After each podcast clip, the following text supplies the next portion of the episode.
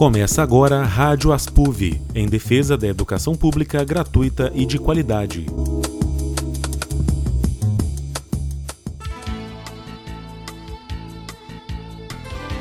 Olá, muito boa tarde. Meu nome é Fernanda Ponzio e a partir de agora está no ar, na Universitária FM, o Rádio Aspuv, o rádio jornal da seção sindical dos docentes da UFV. Aqui no Rádio Aspuf discutimos assuntos que têm impacto na vida de todos nós trabalhadores brasileiros. Falamos sobre os nossos direitos à educação e outros serviços públicos. No programa de hoje, vamos discutir as mudanças no ensino médio brasileiro. O governo federal apresentou este ano a Base Nacional Comum Curricular para essa etapa de ensino. O documento contém uma série de normas que vão guiar as escolas de todo o país e permitir a implantação da polêmica reforma do ensino médio. A reforma do ensino médio ainda não começou a ser implantada, mas a lei que trata dela já está em vigor desde o ano passado. A reforma é originária de uma medida provisória editada pelo governo federal em 2016 e alterou as diretrizes e bases da educação nacional. Vamos então falar mais sobre o que ela estabelece. De acordo com o texto, a carga horária do ensino médio vai ser dividida em duas partes. A primeira inclui os componentes que devem ser comuns e seguidos pelas escolas de todo o país. É a chamada Base Nacional Comum Curricular, a BNCC. Nessa parte, os currículos escolares vão abranger quatro áreas do conhecimento. São elas: linguagens, matemática, ciências da natureza e ciências humanas e sociais aplicadas duas disciplinas vão ser obrigatórias nos três anos do ensino médio: a matemática e o português. As outras matérias, como história, biologia, educação física, estão incluídas nessas quatro áreas do conhecimento, mas não precisam ser oferecidas necessariamente nos três anos. A segunda parte deve ser preenchida pelos chamados itinerários formativos. Essa é uma parte flexível que vai variar de acordo com a oferta de cada escola, de cada estado e da própria escolha do aluno.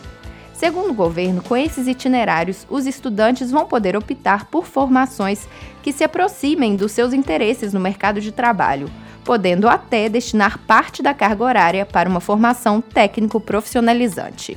Para que a reforma saia do papel, a Base Nacional Comum Curricular precisa ser homologada.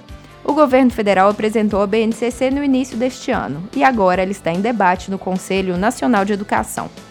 O governo já falou que a expectativa é de que as mudanças comecem a ser implantadas no ano que vem. Mas a reforma está longe de ser um consenso. Desde quando foi publicada e depois entrou em votação na Câmara dos Deputados e no Senado, vários educadores chamaram atenção para a falta de um amplo debate antes da elaboração do projeto, e também para o caráter técnico da reforma, em detrimento de uma formação mais crítica. Alertaram ainda para o fato de que as mudanças devem acentuar desigualdades entre os estudantes em melhores e piores condições sociais e econômicas, já que a tão falada escolha dos alunos vai estar condicionada, na verdade, ao que a escola realmente vai poder oferecer. Isso sem falar que, por exemplo, a opção por uma formação técnica pode estar associada à necessidade e não realmente a uma livre vontade do estudante. Para discutir mais essas questões, o repórter Eric Luiz conversou com a professora do Departamento de Educação da UFV, Joana Dark Germano Rollerbach. Vamos conferir a entrevista. Entrevista Primeiramente, boa tarde, professora. Boa tarde, Eric. É, Para a gente começar essa conversa, uma das maiores críticas que a reforma recebeu foi o fato de ter sido editada por medida provisória. Né? Faltou um amplo debate para que se pudesse fazer uma mudança que realmente atendesse à necessidade da educação brasileira? Bom, eu quero fazer primeiramente duas considerações sobre esse, esse aspecto que você levanta. Primeiro é que a medida provisória é algo comum no Brasil. A, a característica da medida provisória é que ela deve ser feita para atender um problema emergencial, o que não é o caso da, da reforma do ensino médio. O amplo debate, ele nos remete também a um projeto de lei que havia que estava tramitando na Câmara, no Congresso Nacional, ele havia ele vinha tramitando com o objetivo de alteração do ensino médio, com objetivos muito próximos da reforma, com alguns aspectos bem parecidos. A, a despeito de toda ressalva que eu tenha contra esse projeto, porque na essência ele é mais ou menos o que a medida provisória do Temer propõe, ele era um projeto de lei. Por mais ressalvas que eu tenha a essa proposta que estava em trâmite, ela era uma proposta sendo debatida publicamente pelo Congresso Nacional. E o projeto ele passa, a, ele foi é, arquivado porque aí já não fazia mais razão de ser, porque a reforma já havia sido implementada. É, essa reforma ela diz que o aluno pode procurar uma formação técnico-profissionalizante dentro da carga horária do ensino médio. Fica aberto aí um questionamento, né? Isso não acentua uma possível desigualdade na medida em que aqueles alunos em condição socioeconômica mais vulnerável podem, por necessidade, não por livre escolha, fazer essa opção, enquanto os estudantes com melhores condições continuam os estudos normalmente, vão para as universidades, se especializam e etc. Exatamente isso. Esse é um aspecto talvez o mais perverso da reforma. A, a nossa educação ela é tida como uma educação dual pelos pesquisadores da história da educação e pelos pesquisadores das políticas públicas. O que é uma educação dual? Você tem duas escolas: uma escola para rico, uma escola para pobre, grosso modo. É, nós temos uma escola que dá a possibilidade do estudante só ser estudante, o que já é bastante coisa, e tem aquela escola do estudante que ele precisa sobreviver antes de ser estudante. Quando eu digo para o jovem, olha, você pode fazer um curso técnico, o que, que eu estou dizendo para ele? Você vai se profissionalizar, que você vai arrumar um emprego. Se o sujeito, se o menino, o jovem, precisa de sobreviver, se a família dele é uma família que vive em situação de vulnerabilidade social e econômica, é evidente que ele vai optar pela formação para o trabalho. E muito provavelmente não continuar no estudo. Sim, sim. O, o, que a gente vê atualmente no ensino médio é um número muito grande de jovens fora do ensino médio, esse número era 50% dos jovens até os anos 2013, mais ou menos, nós tínhamos 50% dos jovens fora da escola. Hoje, um dado do MEC diz que, dado de 2016, que nós temos em torno de 70% do, dos jovens fazendo o ensino médio, 30% exclusivamente fora. Desses 70% que estão cursando, muitos abandonam então, nós não chegamos ao final do, do, do terceiro ano do ensino médio com 70% de, de alunos concluintes do ensino médio. E o grande motivo de evasão é a necessidade de trabalhar para sobreviver.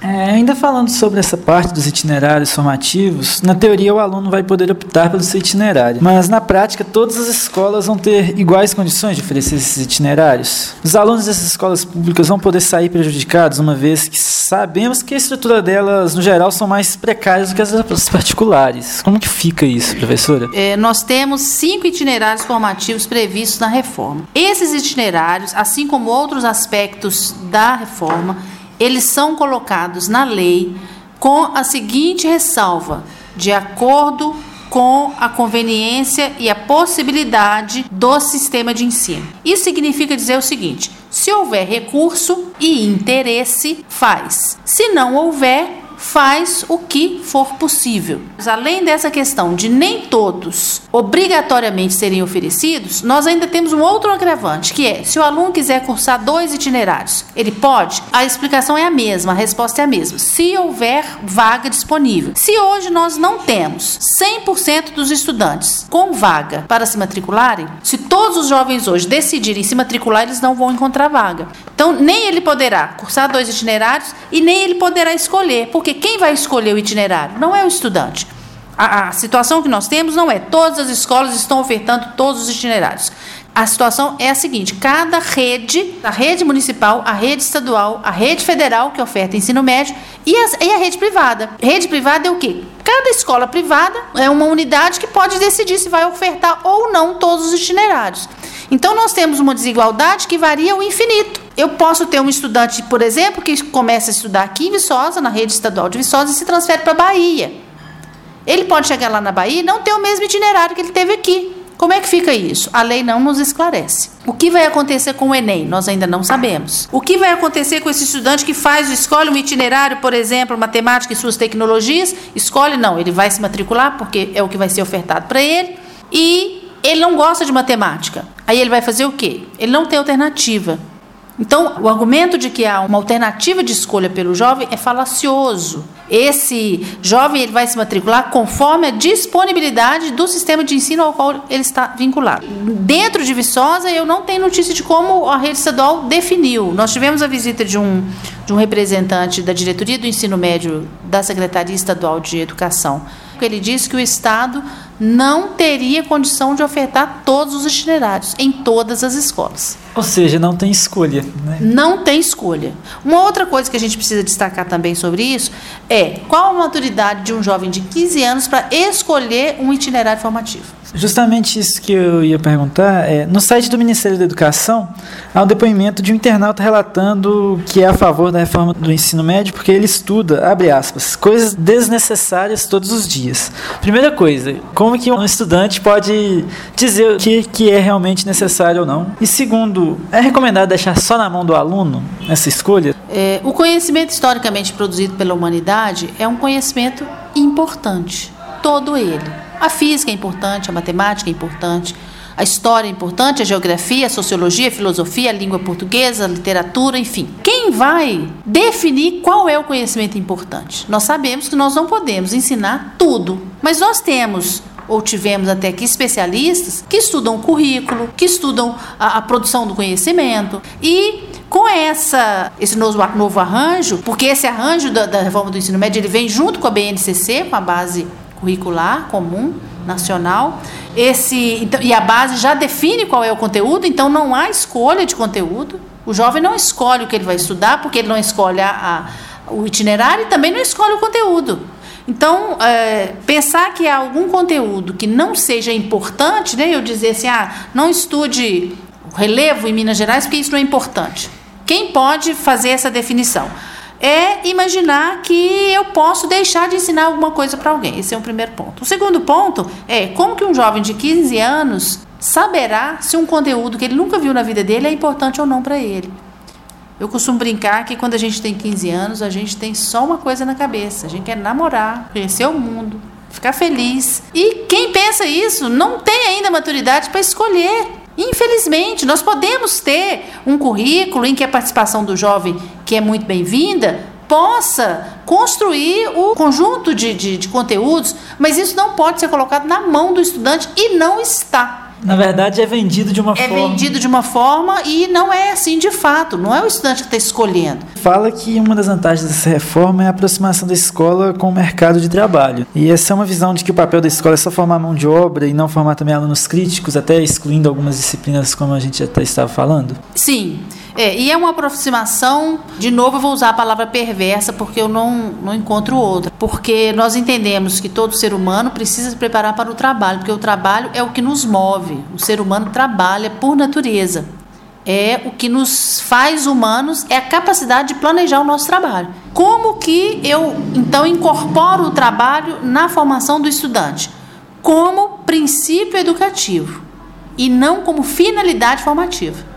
Até os 18 anos, nós precisamos sim prepará-lo para o trabalho, mostrando para ele como o trabalho funciona, como o mundo do trabalho funciona, como as tecnologias funcionam, como que a ciência está uh, articulada com esse mundo que a gente vive, sem contudo impor uma profissionalização precocemente. Porque quando eu viro para um jovem, especialmente um jovem pobre, e digo para ele, olha, você vai ter um itinerário formativo, mas como eu não tenho professor especializado, nesse ramo de, de profissionalização que eu escolhi para você, porque não é ele que está escolhendo, você vai trabalhar, vai estudar e uma parte do seu itinerário formativo vai ser desenvolvido dentro da empresa X, que foi com quem nós fizemos um, um acordo para que a parte profissionalizante fosse feita lá, que é o que a reforma diz. A escola ou o sistema de ensino pode fazer uma parceria com a iniciativa privada para que o itinerário formativo seja desenvolvido nesse espaço. O que, que eu estou fazendo? Nada mais do que formando mão de obra para essa empresa. E sem nenhuma crítica ao seu trabalho. Não, nenhuma. Então ele não está podendo. Se ele virar e falar assim, não, eu quero fazer um curso profissionalizante, mas eu quero fazer na área da enfermagem. Sem chance. Porque não existe essa oferta para ele. Se ele quiser fazer um curso na área da mecatrônica, ele tem que ir às suas dispensas, é, sobre o seu próprio financiamento, para onde ele quiser. O Estado não está ofertando para ele a possibilidade de escolher em qual ramo profissional ele quer se especializar. E eu estou falando de jovens de 15 anos. Eu não estou falando de um jovem de 17, 18, 19, 20, não. Então eu já estou condenando, isso não é uma escolha, isso é uma condenação, a um trabalho que talvez não seja o trabalho que ele queria. Tem vários estudantes que vieram do Instituto Federal. E eles falam: olha, eu fiz é o que tinha, mas não era o que eu queria. Por sorte, esse estudante teve a possibilidade de escolher alguma coisa e seguir a carreira acadêmica dele via Enem. Mas nós sabemos que os estudantes do Brasil, via de regra, não terão a mesma oportunidade. Hoje nós não temos nem 30% dos jovens no ensino superior, dos jovens que concluem, não é de todos não. Eu disse anteriormente que nem todos concluem ensino médio, desses, desse pequeno contingente que conclui, nem todos seguem para o ensino superior. Então, nem todos terão condição de rever esse percurso formativo, pensando, eu fiz um ensino médio profissionalizante numa área que eu não queria, mas agora eu quero outra, vou escolher outra. Nem todos têm essa chance. Pela proposta também, apenas as disciplinas de matemática e língua portuguesa são, serão obrigatórias nos três anos do ensino médio. Qual a sua avaliação sobre este ponto? Mais uma vez, um desastre. As disciplinas da base comum, eh, da base curricular comum, da BNCC, como a gente chama, elas serão obrigatórias nas primeiras 1.800 horas do curso, que dá mais ou menos um ano e meio. As 1.400 poderão ser integralizadas num prazo que não está definido na lei qual será. Então, também outro ponto que fica aí perdido, sabe Deus como isso será resolvido, porque não há nenhuma definição, nenhuma regulamentação ainda quanto a isso. Então, o conteúdo da BNCC ele vai ser integralizado em 1.800 horas. O que, que a gente prevê como um cenário bem pouco otimista? Por exemplo, história eu concentro o conteúdo de história em dois meses, porque não há necessidade de ser um ano de conteúdo. Contrato um professor precariamente que vai lá dar aula dois meses e depois demite. Encerra o contrato, né? Demite não, eu contrato, eu, eu contrato esse professor por tempo determinado. Aí ele conclui. Estou dando um exemplo de dois meses, mas não quer dizer que o conteúdo vai, ser, vai se é, esgotar em dois meses. É um exemplo. E então o que a gente vê é um empobrecimento do currículo, né? especialmente no momento em que o, o financiamento está aí é, em xeque também, né? pela, pela emenda constitucional 95, que é o teto dos gastos. É isso que a gente falar agora também. A reforma prevê ainda essa implantação de escolas em tempo integral. Isso depende de investimentos, como você falou. Mas é bom lembrar que os gastos públicos estão congelados por 20 anos e que o governo não para de cortar dinheiro de diversos programas, inclusive da educação. Diante disso, em relação ao ensino integral, dá para falar que mais uma vez as escolas públicas vão sair atrás das privadas? Sim, eu creio que mesmo as escolas privadas para elas implementarem uma educação de tempo integral, isso é oneroso, isso é caro. A escola é, particular, ela prevê lucro. Ela não quer gastar para um, um resultado que não vai ter retorno para ela. Então, como que isso vai funcionar na rede pública? Nós temos o financiamento da educação no Brasil majoritariamente sendo financiado pelo Fundeb, né? O Fundeb ele advém de alguns impostos, mas ele tem também uma contrapartida do governo federal, que complementa esse valor. E não é só do Fundeb que nós temos que. Não é só da, da, da, emenda constitucional 95 que estabeleceu o teto né, para os gastos públicos. Nós temos um PL, o PL 257, que prevê o mesmo teto para as despesas nos estados e municípios. Esse PL ainda está em trâmite, mas ele está na mira desses deputados e responsáveis, e senadores e governantes que estão aí. Então, como que eu vou ampliar o acesso? O ensino médio ele é obrigatório desde 2009. A universalização do ensino médio estava prevista até 2016. De 2009 a 2016. Não aconteceu. Um dos argumentos é isso: não tem recurso. Então não há a universalização com um período. Como nós teremos, sob a égide de um, de um teto de gastos públicos, a universalização integral? Mas a escola de tempo integral prevista na lei não é para todas as escolas, são algumas. O governo se compromete pela reforma a abrir um, um, um financiamento extraordinário, ele não fala como que isso vai acontecer, para que algumas escolas sejam de tempo integral. Então, de novo, nós temos como um princípio da legislação a desigualdade, que vai ser uma escola de um jeito para um, uma escola de outro jeito para outro. Então, a, a, a reforma implementada da forma como foi, ela é um desastre completo. E pelo lado de quem vai dar aula, como a reforma impacta na formação desses novos professores? Impacta de forma muito terrível, triste, preocupante. Nós temos aí um grupo de professores que já está atuando e que corre o risco de ter que ministrar disciplinas para as quais eles não foram formados, não é? E temos, até porque, só complementando, o, o a PEC do teto dos gastos, vamos imaginar uma instituição federal, um instituto federal ou um colégio de aplicação.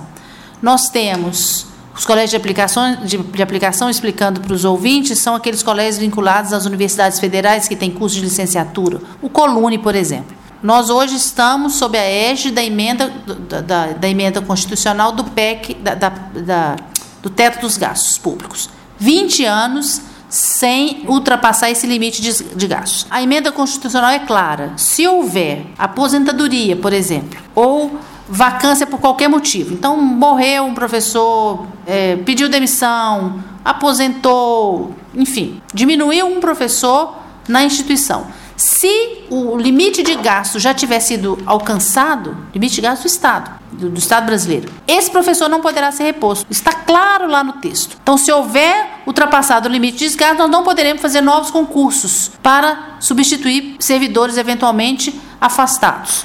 Muito bem. Então, eu tenho um professor dando aula numa escola pública federal. Ele se aposenta.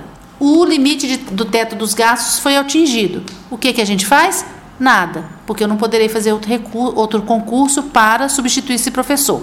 Quem vai dar as aulas dele? Quem ficar. Professora, muito obrigado por essa entrevista. Eu agradeço muito, Érica, a oportunidade e o debate fica aberto para que nós possamos ir conversando sobre esse assunto que é tão importante e urgente para nós. Obrigada. Eric Luiz para a Rádio Aspuv. Informes. Toda quarta é dia da Feira de Economia Solidária e Agricultura Familiar Quintal Solidário na Aspuv. Venha fazer suas compras diretamente com o produtor, participar de um momento de lazer e também das atividades culturais oferecidas. E além de todos os atrativos de sempre, neste frio estão sendo vendidos também caldos. Lembrando que a feira começa às 5 da tarde na sede da Aspuv, que fica na casa número 52 da Vila Janete. O Quintal Solidário é aberto a todo o público. Participe! E nós estamos terminando a edição de hoje do Rádio Aspuv. No nosso site você consegue ouvir de novo o programa e todas as edições anteriores. Vamos reforçar então nosso endereço www.aspuv.org.br.